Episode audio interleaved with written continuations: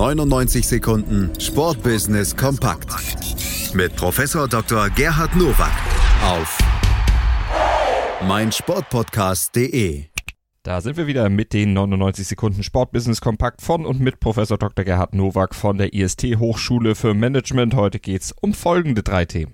Herzlich willkommen zu den News to Use aus dem Sportbusiness. Der dritte Abstieg des VfB Stuttgarts aus der Bundesliga hat auch wirtschaftlich weitreichende Folgen.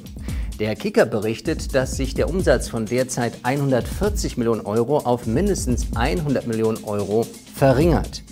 In der letzten Saison erhielt der VfB aus der Vermarktung der internationalen und nationalen Medienrechte 48 Millionen Euro.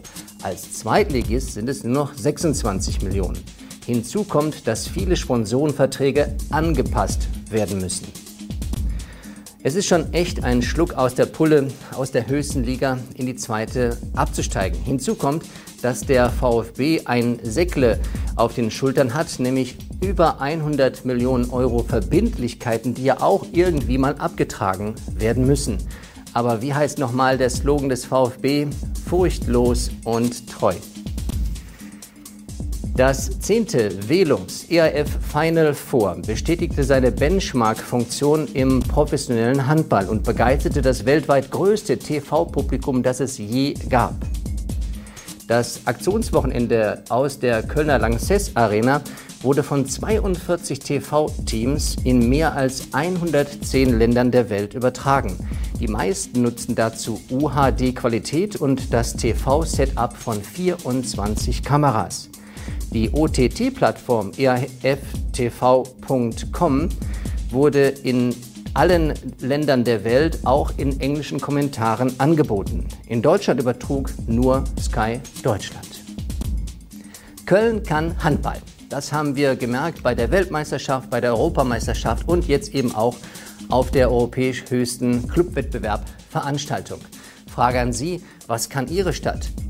Um eben entsprechend mit dem Brillenhersteller zu konkurrieren, Köln Handball. Die Krefeld-Pinguine haben mit der niederländischen Firma Bundeling eine App für Businesskunden entwickelt. Die App dient der Vernetzung der schwarz-gelben Businesspartner untereinander. Innerhalb der App erhalten die Partner ein eigenes Profil, was sie auch individuell gestalten können. Neben den klassischen Unternehmensinformationen können auch die LinkedIn, Facebook und Twitter-Profile hinterlegt werden. Eine eingebaute Chat-Funktion hilft zudem, sich ähnlich wie WhatsApp untereinander zu verknüpfen und Chats durchzuführen. Auch Gruppenchats mit mehreren App-Nutzern gleichzeitig sind möglich. Die Pinguine zeigen hier eine Pionierleistung. Denn im Messenger-Marketing, was ich schon mal in früheren Sendungen benannt habe, ging es bislang immer nur um das Thema B2C. Jetzt aber haben wir B2B. Und ich bin sicher, von dieser Geschichte werden wir noch eine Erfolgsgeschichte ausmachen können. Das waren sie, die News to Use für diese Woche. Ich wünsche Ihnen gutes Sportbusiness.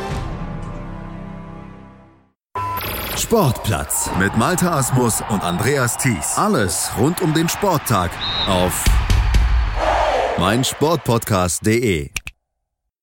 Tour Le Jour. Dein tägliches Update zu den French Open von Chip and Charge mit Andreas Thies und Philipp Jobert. Vom 26. Mai bis zum 9. Juni auf meinsportpodcast.de.